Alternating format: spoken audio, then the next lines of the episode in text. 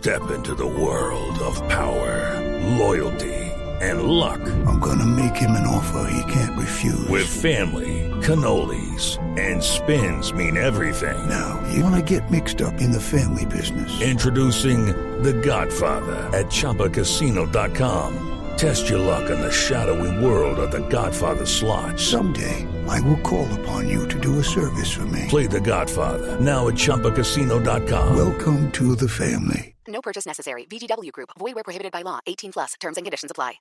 El general Colón, bienvenido general, se retiró del servicio activo en el 2011, fue director del programa Acción contra Minas, es además Premio Nacional de Paz por un trabajo que hizo muy impresionante de desminado humanitario en la vereda El Orejón, en Briseño, estuvo en Cuba también. Mucho gusto, general, me encanta tenerlo aquí. Vanessa, muchas gracias. Y el coronel Juan Luis Gutiérrez, comandante de la Brigada Móvil 14 entre el 2005 y el 2006, fue director del Centro de Estudios Estratégicos sobre Seguridad y Defensa de la Escuela Superior de Guerra en el 2008, subdirector de Prestaciones Sociales de la Caja de Retiro de las Fuerzas Militares de Cremil. Me da mucho gusto tenerlo, coronel. Muchas gracias, Saludo Vanessa, y un especial saludo a toda su audiencia. Y muy interesante las reflexiones del doctor Vivanco. ¿Cómo la vio? Cuéntame. Pero en el elemental ejercicio de la réplica yo también quisiera hacer algunas observaciones porque, digámoslo así, el mundo de Colombia vi- visto desde Washington tiene una interpretación, pero el mundo de Colombia visto desde Colombia tiene otras realidades muy distintas. Eh, hay que entender que este país en este momento tiene 10 gravísimos problemas que afectan de manera profunda y directa la seguridad y la defensa nacional que recibió este gobierno del anterior. Y aquí no se trata de poner el espejo retrovisor, sino que son problemas acumulados que hoy los que están en el gobierno tienen que buscar, armonizar e implementar todos los recursos disponibles del Estado para recuperar la seguridad y la estabilidad. ¿Cuáles son esos problemas? Narcotráfico, minería ilegal, contrabando, corrupción, los activos de las FARC que hoy nadie sabe cuántos son ni dónde están, el problema monetario de Venezuela, el asesinato de líderes sociales, las disidencias de las FARC, el EDN y siguen otras bandas criminales. Estos 10 problemas, especialmente los cinco primeros, generan inestabilidad y generan y arrastran toda una cantidad de delitos conexos que afectan directamente el día a día de la seguridad y que afectan directamente la defensa nacional. De acuerdo. Pero eso justificaría una directriz como la que vimos. Segunda observación, mire, ningún comandante del ejército, ningún funcionario público puede dar órdenes distintas a las que la ley y la constitución lo facultan. Yo no sé de dónde saca el doctor Vivanco que la directiva dice asociarse con bandas criminales. No, es Por que hay una Dios. parte, no, es que eso sabe, yo también me quedé pensando. Oiga, y- y- yo nunca había visto, he leído ese documento tres y No, cuatro no, no veces y no hay así. una sola palabra que diga eso. Antes, por lo contrario, lo que está haciendo el comandante del ejército es definir en el marco de la política de, seguridad y defensa, en el marco de, las, de sus políticas de comando, cómo quiere él como comandante de la fuerza darle cumplimiento a la misión constitucional. Ahí no hay ninguna orden diferente a lo que la ley y la constitución establece dentro de sus competencias y atribuciones. Entonces, no, lo que pasa es que en el artículo del New York Times que conocimos el sábado y que fue portada de ayer domingo, hay un párrafo donde dice lo siguiente. Una orden que causa especial preocupación instruye a los soldados, y abro comillas, a que no exijan perfección al momento de ejecutar ataques letales, incluso si tienen preguntas significativas sobre los objetivos que están atacando. Algunos militares dicen que esa orden implica que reduzcan sus normas para proteger a civiles inocentes de ser asesinados y que ya ha ocasionado muertes sospechosas o innecesarias. Y luego, más adelante, dice que, que le bajen la calidad, básicamente, ¿no? Que le bajen la calidad a la Eh. certeza de sus ataques o de sus acciones. ¿Dónde dice eso, Vanessa? En el artículo del New York Times. Vanessa, Bueno, pero en los documentos. En el artículo, no, no, los documentos no. En el artículo del New York Times que está escrito con base en los, docu- en los documentos, más eh, conversaciones que tiene Nick Casey, que es el periodista que hace el artículo, con algunos militares y con sus fuentes. A ver, eh, ¿No? Va- Vanessa, mire, eh, eh, aquí vale, vale la pena hacer referencia a algo que ha dicho el doctor Vivanco y mucha gente lo ha mencionado, que unos oficiales fueron al New York Times. Yo no sé si eso será cierto, sí o no. Supongamos que sea cierto. Oiga, si ellos estaban tan convencidos de la gravedad de los hechos, ¿por qué no tuvieron el carácter, la responsabilidad, el honor y la lealtad de ir a hablar con su superior inmediato, de ir a hablar con el ministro. ¿Es fácil o- hacer eso, general? O de, ir, perdón, o de ir a hablar con el presidente. Pero yo creo que el camino institucional, y menos en un hombre militar que tiene un comportamiento definido, un código disciplinario que debe cumplir como funcionario público, ese no es el camino. Claro, y qué bueno que la prensa... Pero, pero mi pregunta, coronel, es, Que- ustedes que, que son militares del alma, ¿es fácil eso? ¿qué? Vanessa, Irse uno a decir, mire, yo no estoy de acuerdo con lo que me están planteando aquí. ¿Eso se hace? Vanessa, eh, yo pienso que hay que colocar el contexto. Los colombianos deben estar absolutamente tranquilos de la ética y transparencia de su fuerza pública y de los comandantes actuales que la dirigen. Cualquier soldado, cualquier policía, día a día está entregado a su servicio y es que eso es lo que nos enseñan en las escuelas de formación. Es el ejemplo que nosotros tomamos de nuestros superiores y compañeros. Esa característica que tiene la fuerza militar la aplican policías y soldados todos los días en el terreno.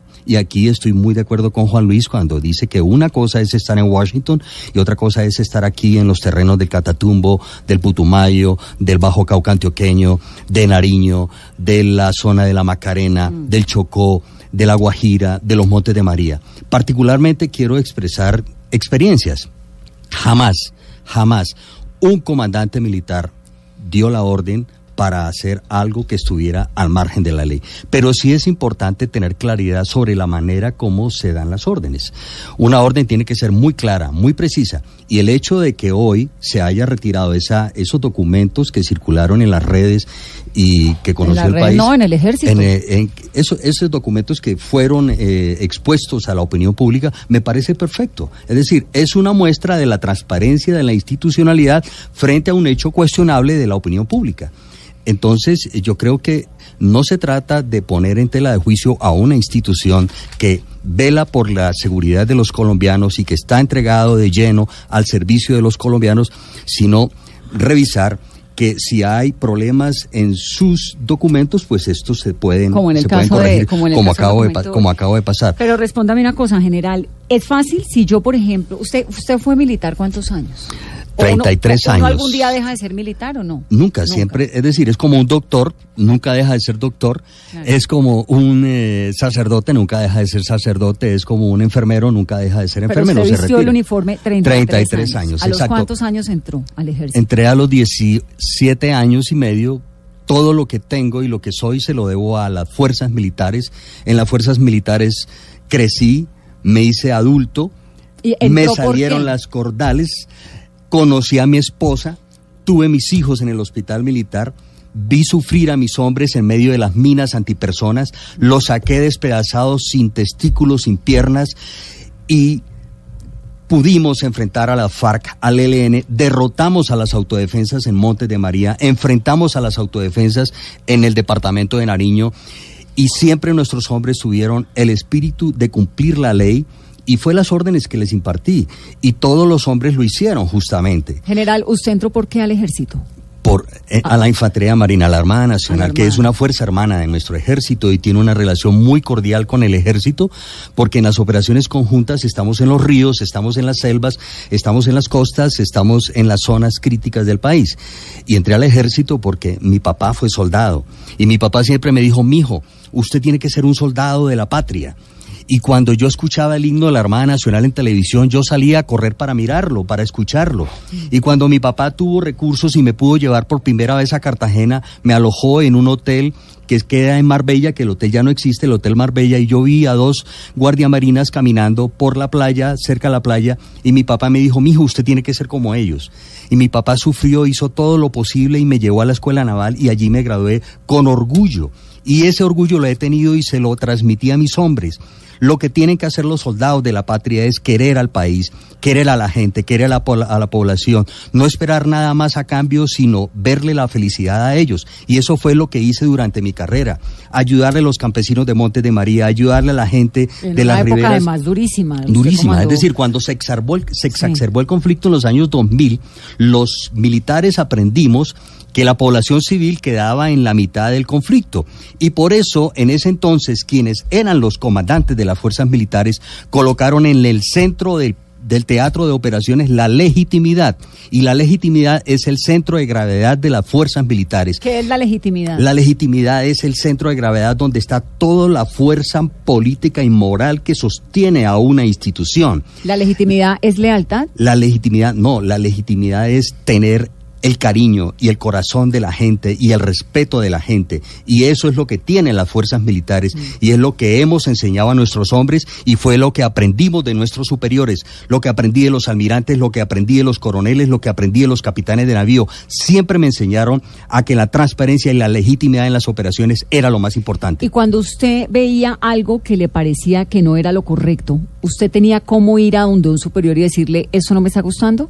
Por supuesto, en alguna ocasión el señor almirante me llama a Bogotá y me dice, oiga, ¿usted por qué no deja que los políticos de Sucre y Bolívar entren a su jurisdicción, a su brigada, que ellos quieren hablar con usted? ¿Por qué este político no quiere, por qué no va a su brigada? Y yo le dije, señor almirante, no lo dejo entrar a la brigada porque tengo documentos donde esos políticos le dan dinero a las autodefensas y si la población civil de los Montes de María me ve hablando con esos políticos, van a creer que yo soy un corrupto. Entonces el almirante me dijo, coronel en ese entonces, dele duro a esos paramilitares y tiene todo mi respaldo. Y siempre tuve el respaldo de la institucionalidad. Lo mismo me sucedió en, en, en, en El Salado. En alguna ocasión, algo similar al caso que le sucede al general Villegas en el Catatumbo estaba al frente de unas 200 madres de familia que habían sido víctimas de las autodefensas. Y una de ellas le cuenta a las, a las, a las señoras, a las madres de familia que estaban allí, enfrente al procurador y al fiscal y a la directora del, del, de, de, la, de, la, de ese entonces de la Comisión de Verdad y Reparación, que encontró a su hijo cerca a una montaña cuando un perro se le estaba muriendo, se le estaba comiendo el corazón. Entonces el procurador me pasa el micrófono y me dice, ¿usted qué tiene que decirle a las madres de familia? Y le simplemente me nació decirle si por causa de la omisión o falta de acción de alguno de los miembros de la fuerza pública no acudieron con tiempo y prontitud a proteger sus derechos, les pido perdón. Lo siento. Lo siento, lo ¿Es pido perdón. difícil pedir perdón con el uniforme puesto? No, no es difícil, porque uno está entregado a la población. Y entonces la, la discusión era algo parecido de lo que estaba diciendo eh, el señor Vivanco y algo que cu- discutíamos con Juan Luis antes de entrar. Uno tiene que esperar a que llegue la justicia para reconocer algo. No, no puede, no debe esperar. Si es un hecho fáctico, si es un hecho que la gente está reclamando, pues la institucionalidad tiene que decirlo, es decir, pedir excusas en el momento oportuno, porque pedir excusas después o no pedirlas nunca, siempre le va a generar a uno una cruz que es pesada de llevar. No, pues tengo un montón de preguntas que además me están llegando por todo lado. Coronel Juan Luis Gutiérrez, Señora. ¿alguna vez le ocurrió a usted que algo le parecía que no estaba funcionando y tenía que quejarse? Claro, mire. ¿Y qué eh, hice? ¿Qué hace ver, al eh, respecto? Hay que entender que la institución, como cualquier organización, es de seres humanos y hay canales de comunicación, eh, canales de comunicación institucionales que son las reglas del juego con las cuales eh, todos nos movemos y son los, los conductos regulares. Y infinidad de oportunidades, bien sea que uno lo tenga que hacer o bien sea que subalternos recurren a, donde- a- a- a poner alguna queja, pues uno los atiende y les da el trámite. Son las reglas del juego que hay que respetar. Eh, y eso sucede todos los días. Pero para un subalterno no debe ser fácil ir a decir, eso no me está pareciendo. ¿O sí? Pues ese es el carácter de las personas. Esa ¿A usted la- cómo le fue? A mí me fue bien. Lo veo. Ese es el carácter. Y cuando usted toma la decisión de, de- de- de informar algo que está mal, pues precisamente para eso se ha formado, para asumir una responsabilidad.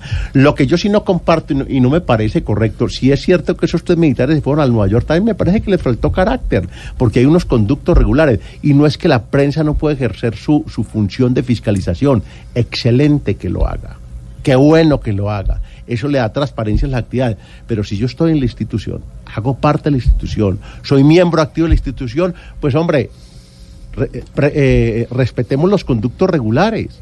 Y si no estoy de acuerdo, pues me voy.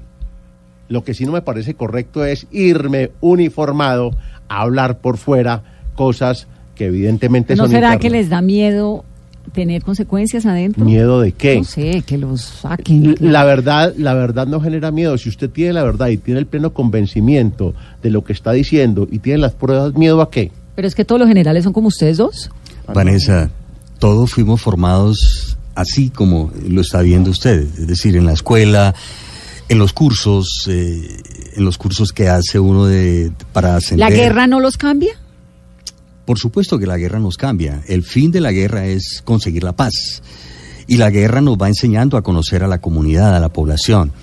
Y la guerra nos va enseñando que es a ella a quien nos debemos. Y por eso le recalco el, desde comienzo nuestros generales, Ospina, Freddy Paella León, los generales que estuvieron en esos momentos críticos, entendieron y cambiamos y pusimos en el centro la legitimidad. Ese es el centro de de gravedad. ellos, ¿cuál está enredado en, E- en Ese la es el JEP? centro de ¿Cuál gravedad. está en la JEP ahora Es decir, cuando uno emula a un bandido, cuando alguien emula a un bandido, nunca podrá justificar el uso de la fuerza.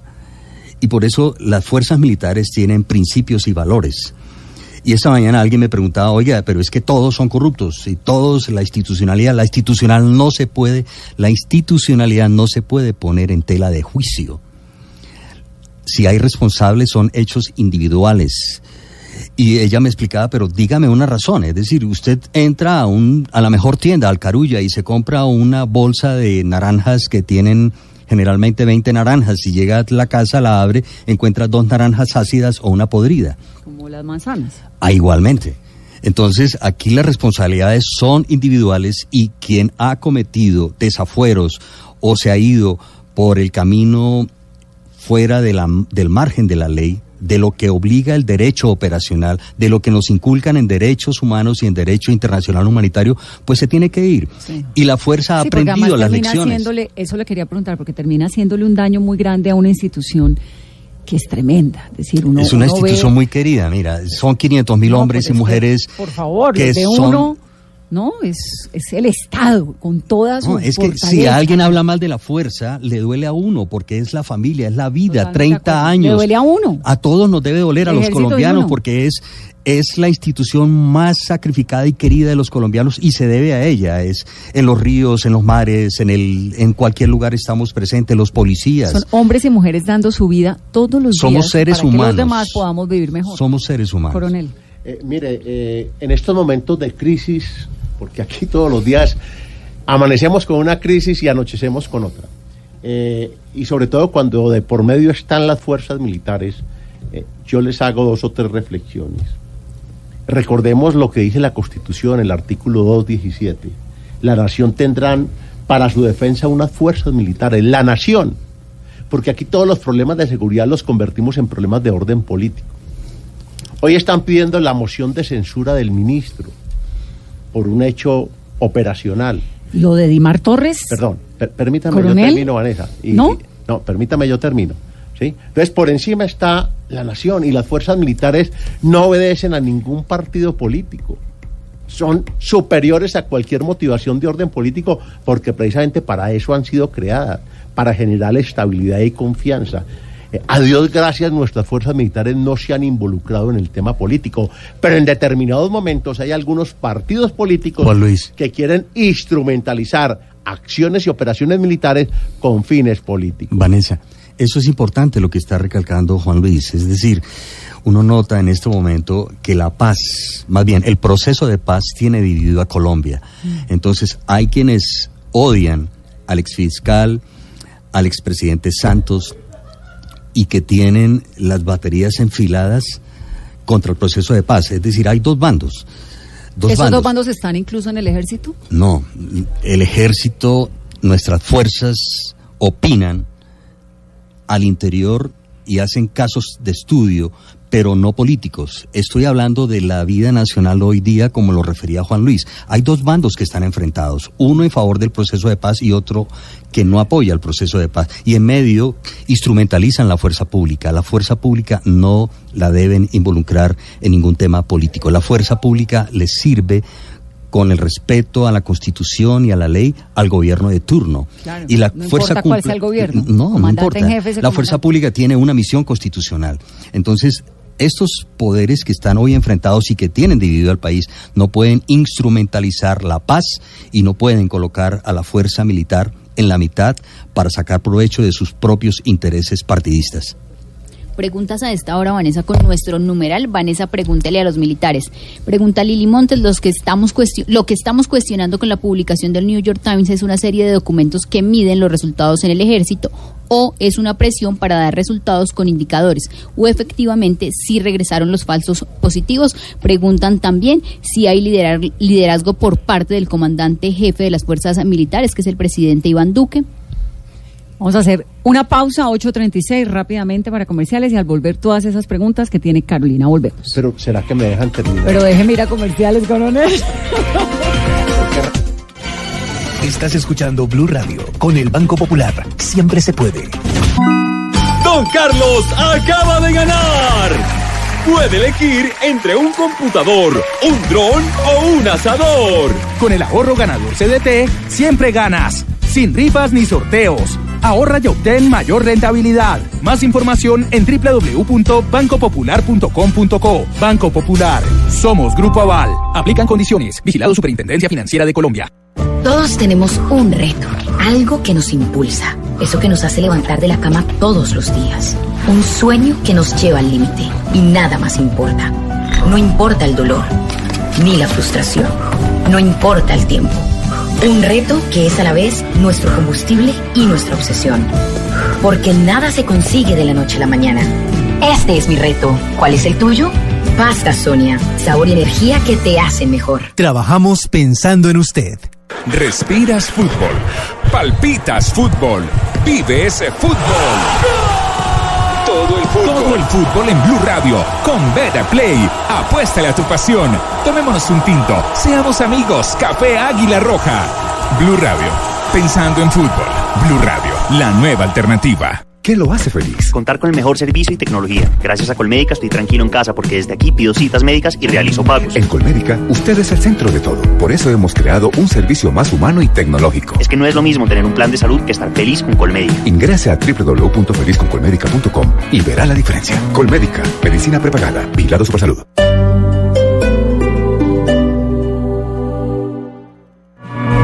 El fado, el género musical portugués por excelencia, llega al Teatro Mayor Julio Mario Santo Domingo con las grandes voces de Antonio Zambullo y Carmiño, 14 y 15 de junio. Compre ya sus entradas a través de primera fila o en taquillas del teatro. Apoya a Bancolombia y Caracol Televisión. Invita a Blue Radio y Alcaldía de Bogotá. Más información www.teatromayor.org. Códigos PULEP AER 757 y MHA 936.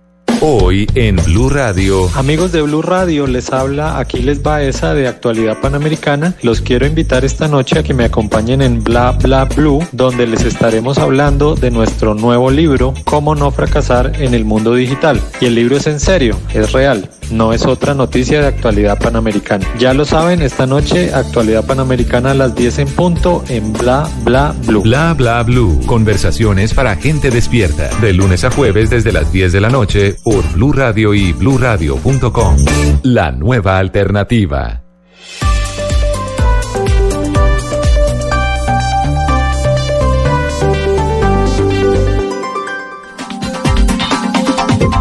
Ocho treinta y... Ay, no veo de aquí allá. 8.39. ¿Cómo estoy de ciega? No puedo creerlo. 8.39 minutos de la noche. Estamos hablando, numeral Vanessa, pregúntele a los militares para tratar de comprender esto, las eh, directivas, las que quitaron, las que pusieron, esto de las, de las, de los incentivos. ¿Qué tan comunes son? Bueno, siempre uno como comandante eh, busca dar resultados. Eso es normal en una institución militar. Y uno pone objetivo militar a neutralizar. Eh, Por supuesto, objetivo. el Paisa, ¿sí? La FARC, el ELN, las autodefensas son normales. Si uno los tiene evaluados a sus comandantes, por los resultados y uno les pide, oye, hay que avanzar en el control del territorio al mismo tiempo de permitir que las políticas públicas, los alcaldes, los gobernadores lleguen con sus capacidades institucionales. ¿Esto es normal, coronel? A ver. Una hoja donde le dicen a uno su objetivo militar a neutralizar es cuál, objetivo intangible en su área de operaciones asignada, no sé qué, afectaciones 2018, aumente al 2019, o sea, todo Claro, hay, hay una responsabilidad del comandante en definir sus objetivos operacionales porque aquí lo que se busca es rescatar la, el ejercicio de los derechos y las libertades de los ciudadanos, porque hay 10 amenazas latentes en el día a día a la seguridad de todos los colombianos. Y ese comandante no se puede quedar cruzado de brazos esperando que su jurisdicción, su área de responsabilidad, pues esté incendiada. Un paréntesis.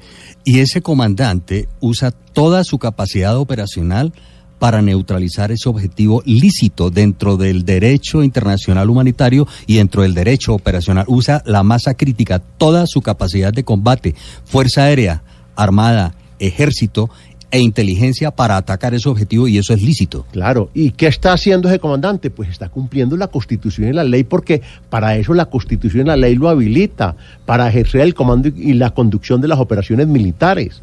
Esa es su función y esa es su responsabilidad y por eso tiene que responder él como comandante. Y ten la seguridad, Vanessa, que ese comandante le dice a su gente y tiene asesores jurídicos que están vigilando las operaciones.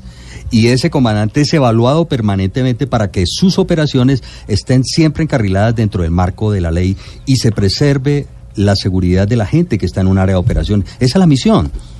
General, durante las negociaciones del acuerdo de paz se habló de que la- las tropas estaban desmoralizadas, que se estaba equiparando a las fuerzas militares con los guerrilleros. ¿Puede ser esta directriz un mecanismo de presión para que el ejército del posconflicto dé resultados?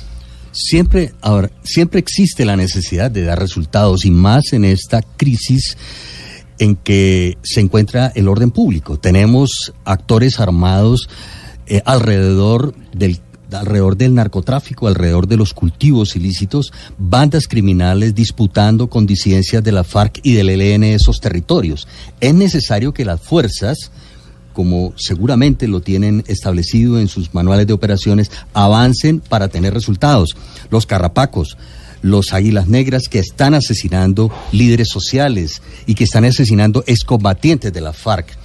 Es una necesidad imperante de toda la fuerza pública ejercer el control institucional del territorio y para eso deben dar resultados, para eliminar, neutralizar, para atacar a quienes están asesinando a los excombatientes de la FARC, atacar a quienes están asesinando a los líderes sociales y comunitarios y para preservar los derechos y la movilidad de la gente en esas áreas convulsionadas del país. Ahora, si es tan normal, ¿por qué lo retiran?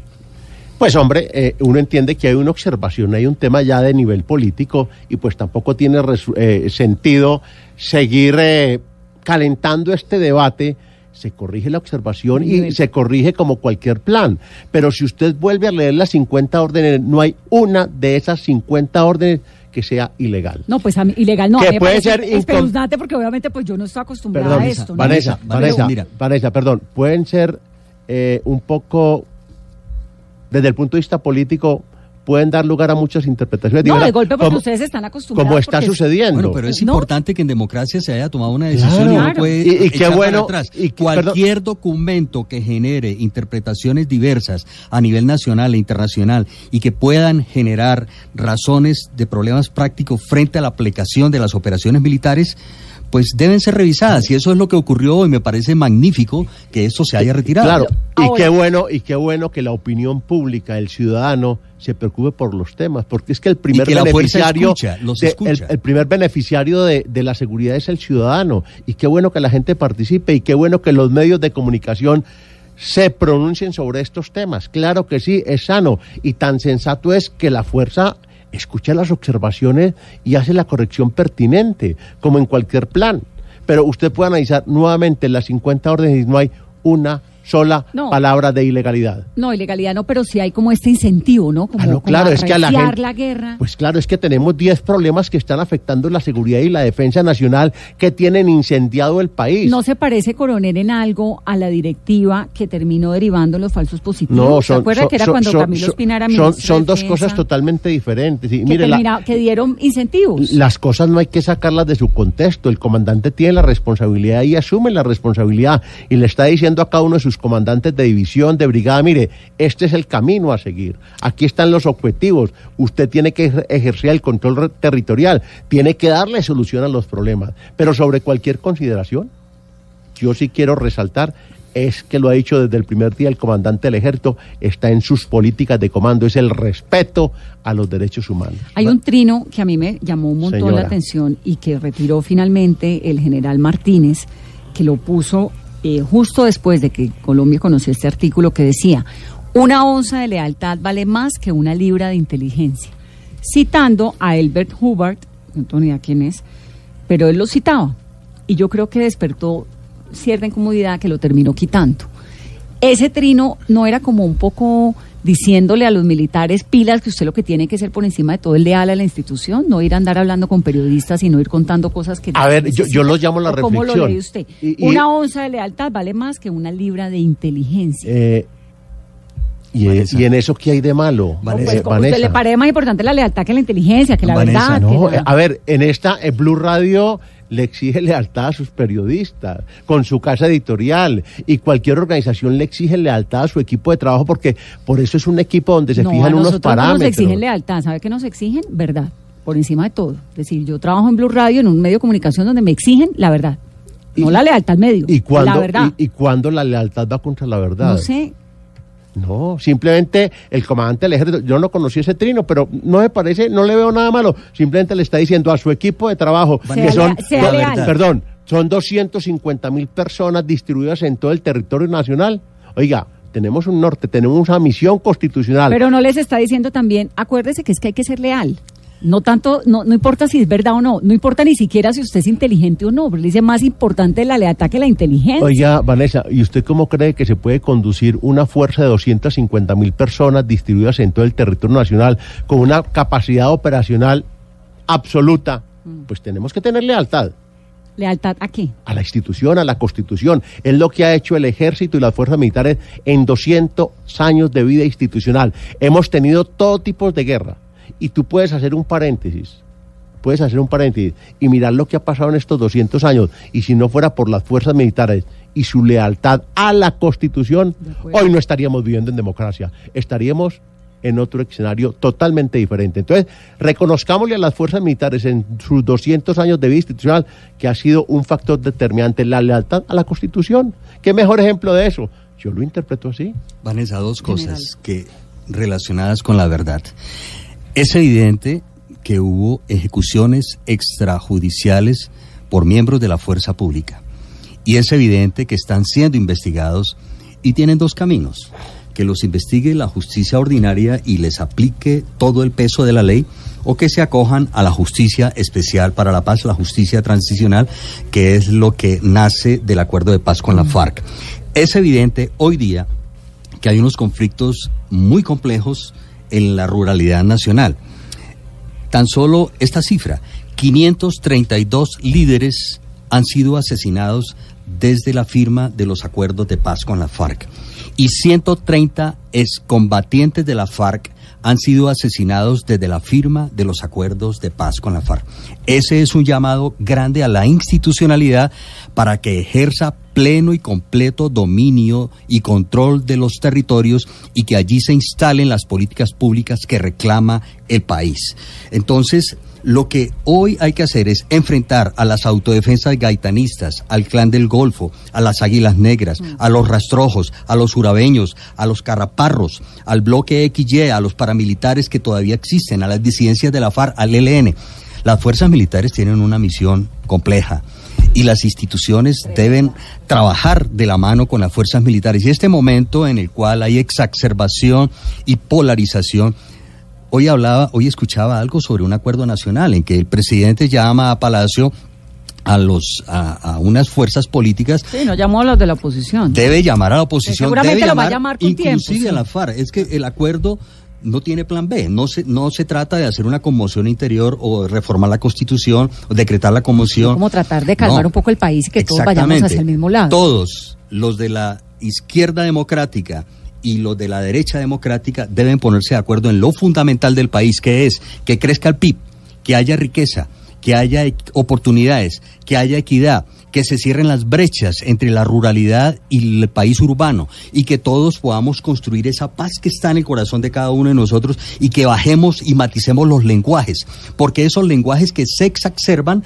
los toman los grupos armados ilegales como patente de Claro. corso para seguir asesinando. Claro, ahí está Iván Márquez diciendo nunca debimos haber entregado las armas. Terrible. grave error haber terrible, entregado las armas. Terrible ese pronunciamiento, Iván Márquez. Terrible. Coronel, ¿y qué va a pasar? Porque van a cambiar la, direc- la directriz. ¿Por qué no midieron antes las consecuencias que esto podía tener? De fondo va a ser lo mismo y entonces vamos a estar en una semana en la misma discusión. Eh, antes de responder su pregunta, señora periodista, déjeme hacerle una reflexión. Mire, eh, ¿qué hubiera pasado si el comandante del ejército no hubiera estado produciendo resultados? Él lleva eh, lo que va corrido este año, cinco o seis meses de- desde diciembre que asumió el cargo. ¿Qué ha hecho? Implementar todos los recursos institucionales para apagar estos 10 incendios que afectan la seguridad. Y algo tiene que estar produciendo bueno desde que ha generado esta reacción. Yo les pregunto, ¿qué hubiera pasado si el comandante del ejército no hubiera puesto a sus comandantes de brigada, a sus comandantes de división a producir resultados? Pues el país estaría no incendiado. ¿Qué son Y resultados? ¿Capturas, bajas? ¿Qué son Control territorial para que el ciudadano pueda ejercer libremente sus derechos, sin ningún tipo de Un intimidación. militar, un militar privilegia qué sobre qué? ¿Una captura? ¿Sobre una dada de baja? No, que, sobre que el ciudadano puede ejercer sus derechos. Oiga, qué bueno que, que no haya que no haya bajas, que ese que ese guerrillero terrorista se entregue, qué bueno. Pero si continúa su accionar armado, pues eh, la- las fuerzas militares tienen la obligación legal de garantizar que el ciudadano que no está metido ahí, pues venga. Va- Vanessa, todos Señor. los días las fuerzas militares y de policía se reinventan y ellos tienen en el centro a la comunidad, a la población, en los ríos, en las selvas, en los caminos más perdidos de nuestra geografía nacional. Y el resultado que se privilegia allí es que la gente se pueda mover, que la gente pueda transitar, que la gente pueda llegar a sus productos. Mira, Es que- pregunta me parece súper interesante, general. Dice Pablo Ruiz, ¿está correcto contabilizar la eficiencia del ejército con base en la suma aritmética de las bajas en el país? No. ¿Los números? No, yo pienso que está hecha mal la interpretación. Es decir, en ningún momento se privilegian bajas. Es que esa lección la aprendimos Claro, con los comienzos de los años positivos, 2000. además. Es una lección aprendida. Y esa lección se ha visto en nuevas doctrinas y elementos, documentos de derechos humanos que desde que estaba Sergio Jaramillo, el vice, el, ministro Santos y los comandantes de ese entonces se establecieron unas directivas claras que aún están vigentes. El mismo, el mismo gobierno del presidente Duque lo ha reconocido. Es la misma política que se mantiene en el día de hoy. Es que la política es una sola.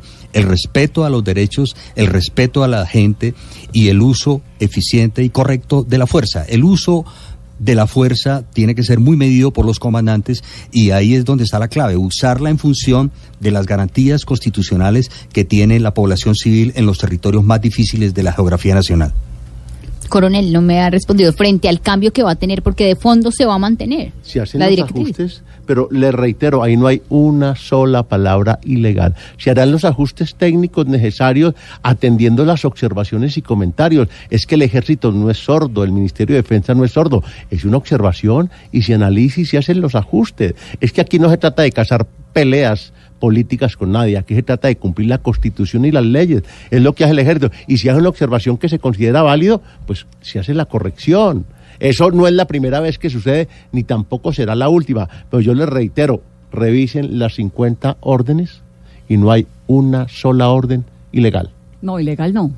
Lo que pasa es que, y creo que de ahí sale toda esta, esta, este mare magnum nacional, pues tenemos todavía muy vivo encima y muy poco investigado por completo, porque todavía no hay las condenas, las investigaciones todavía, se, están- todavía están andando, de los falsos positivos, ¿no? En el ejército, adentro, ese episodio de los falsos positivos, ¿cómo se ve desde hoy? Es decir, hoy cuando lo, cuando, cuando, porque para, en general para la sociedad colombiana es como lo peor que nos ha podido pasar, ¿no? Digamos, uno se estremece profundamente con esto. ¿Cómo se ve adentro del ejército? Mire, eh, esto eh, amerita un, un debate de orden ético. Claro que sí. Eh, nadie puede desconocer que en una institución de esta magnitud, ese tipo de hechos tienen sus efectos al interior. Y al interior se toman todas las medidas para garantizar que ese tipo de situaciones particulares no se vuelvan a presentar. ¿Y dónde ve uno reflejado eso? En todos los programas de instrucción, capacitación y entrenamiento. Después de ese episodio, ¿se incrementaron esos programas, ese mensaje? No es que siempre han existido. ¿Pero Y- se y- incrementaron o, se- o- o no? No, claro que se incrementan y mire, y todos los días los comandantes en sus actividades rutinarias, en los controles, en los eh, programas que se hacen con las unidades, siempre se recaba en este tipo de cosas. El respeto a las normas legales. Juan Luis y Vanessa, Señor. algo para completar lo que has dicho es que a raíz de las lecciones aprendidas que tuvimos a comienzos de este siglo, cuando llegó el momento culminante de la degradación del conflicto en los años Mm. 2003-2004, las fuerzas se han profesionalizado. Las escuelas de formación, hoy por ejemplo en la Escuela Superior de Guerra, un mayor o un capitán de corbeta que va a optar por el grado de capitán de fragata o teniente coronel, tiene que hacer una especialización y una maestría. Y ya cuando están en, en el, en el ambiente de llegar a ser generales o almirantes, casi que pueden optar por un doctorado. La fuerza pública, los soldados. Es, es- está de unos 10 años para acá. Los oficiales salen al exterior y se preparan. Las escuelas de formación son muy, muy eh, abiertas a tener políticas nuevas de educación en función del desarrollo del país. En la medida que se ha hecho la transición del conflicto y ahora que está en este momento el acuerdo de paz, todas las fuerzas se han modernizado en su doctrina y en su capacitación profesional. Tenemos mejores hombres, mejores capacitados, mucho más capacitados y están al servicio del país muy profesionales y eso es orgullo para todo el país. Me permite complementarle, Rafael. Mire, eh, viene el ejército implementando hace varios años la doctrina Damasco. Esto es una síntesis de la nueva visión doctrinaria de las fuerzas militares y particularmente del ejército. Y eso evidencia el compromiso y la voluntad institucional en ajustarse a las nuevas realidades constitucionales, legales, internas, internacionales, eh, buscando estar en sintonía con las nuevas exigencias. Y eso eh, sintetiza todo el nuevo proceso de reorganización institucional.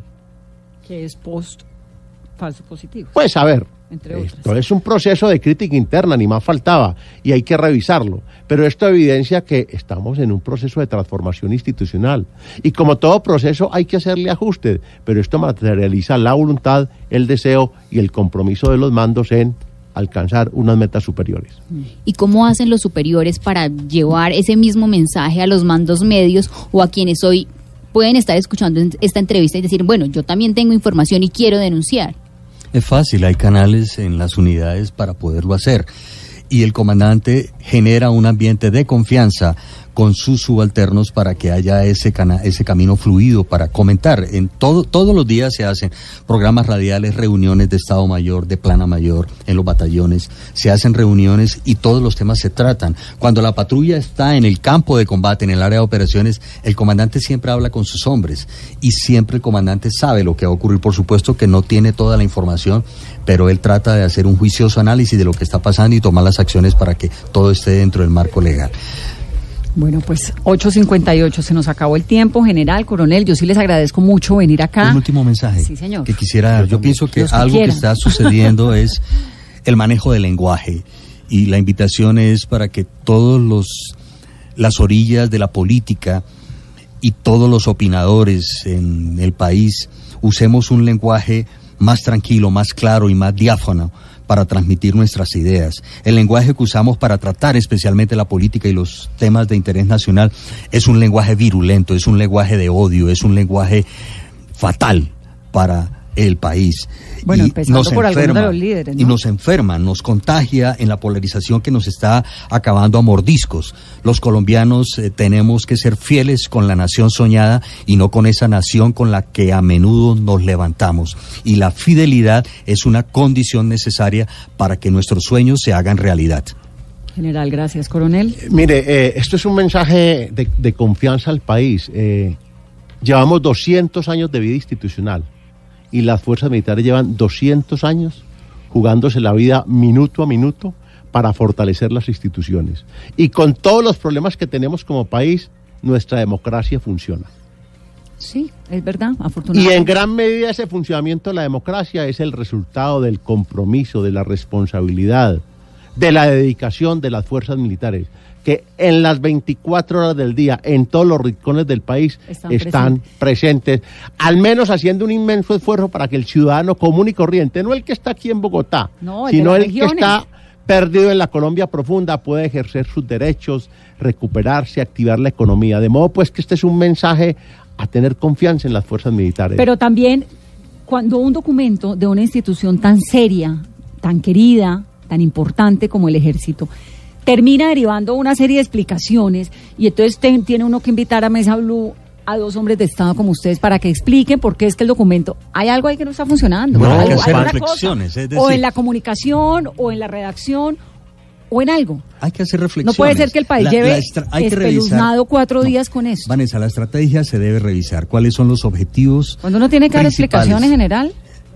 Hay que revisar. Y, y a eso está abocado nuestras fuerzas. Y, y la respuesta del día de hoy, que nos acabamos de enterar de haber retirado el documento, es una muestra fehaciente de que somos reflexivos. Y es lo más importante y es la ganancia que hay que mostrarle al país.